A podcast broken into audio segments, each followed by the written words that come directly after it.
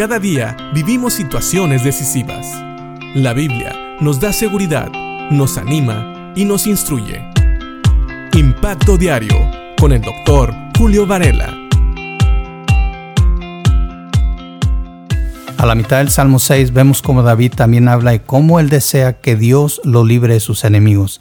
Él quería su comunión restaurada, él quería su vida en el lugar donde había estado. Él le pide al Señor que no lo reprenda en su enojo, pero también habla de, de su corazón, de sus huesos, cómo su corazón estaba angustiado, cómo sus huesos dolían. Y también David nos dice que él lloraba, él lloraba pidiéndole a Dios protección de sus enemigos. Por eso dice en el versículo 8, váyanse todos los que hacen el mal.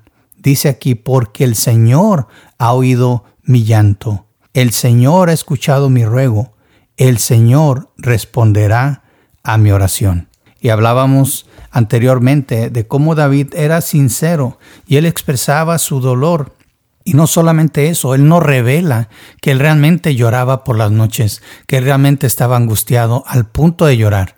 Y usando una hipérbole, él dice que llenaba su cama de lágrimas. Claro que tal vez, como dijimos, esto puede ser una exageración, pero está hablando, está abriendo su corazón, está siendo sincero. A veces pensamos que tener fe en Dios significa cerrar, negarnos a todas nuestras emociones, pero no es así. Dios nos dio emociones y tú puedes reír y puedes llorar y puedes enojarte, pero al final tienes que confiar en Dios. Y es lo que hacía David. David confiaba en el Señor, al punto que dice, váyanse todos los que hacen el mal, porque el Señor ha oído mi llanto, el Señor ha escuchado mi ruego, el Señor responderá a mi oración. Y esto quiere decir que David esperaba que Dios hiciera algo al respecto. Y sabes una cosa, Dios nunca le falló a David. Dios nunca dejó a David solo. Dice la reina Valera, apartaos de mí todos los hacedores de iniquidad, porque Jehová ha oído la voz de mi lloro, Jehová ha oído mi ruego, ha recibido Jehová mi oración. Así que sabes una cosa, cuando tú lloras, cuando tú abres tu corazón a Dios, cuando eres sincero a Dios, Dios escucha. Y si sabes que Dios escucha, así como David, debes de esperar a que Dios haga algo. Aquí quiero darte una advertencia.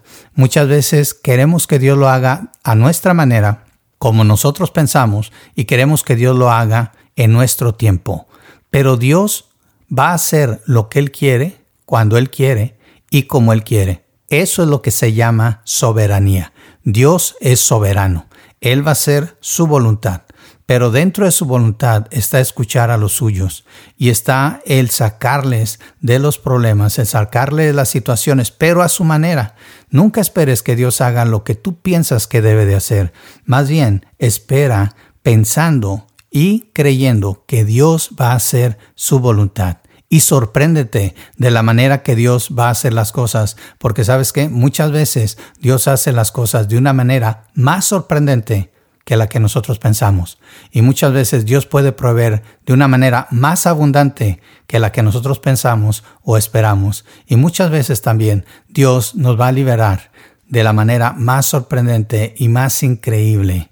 Dios es soberano y todo está bajo su control. Esto quiere decir, según la Biblia, que Dios hace su voluntad en todo tiempo y en todo lugar. Así que espera en Dios. Como dice David, Dios escuchó mi ruego. El Señor responderá a mi oración.